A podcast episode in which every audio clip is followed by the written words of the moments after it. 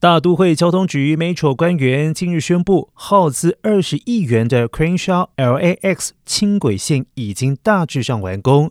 即日起，Metro 将对机场附近的 Aviation LAX 绿线站到莱莫特公园站的 Crenshaw LAX 轻轨路线进行五到六个月的试运行，预计在夏季尾声就可以对外开放。不过，确切日期将会另行公布。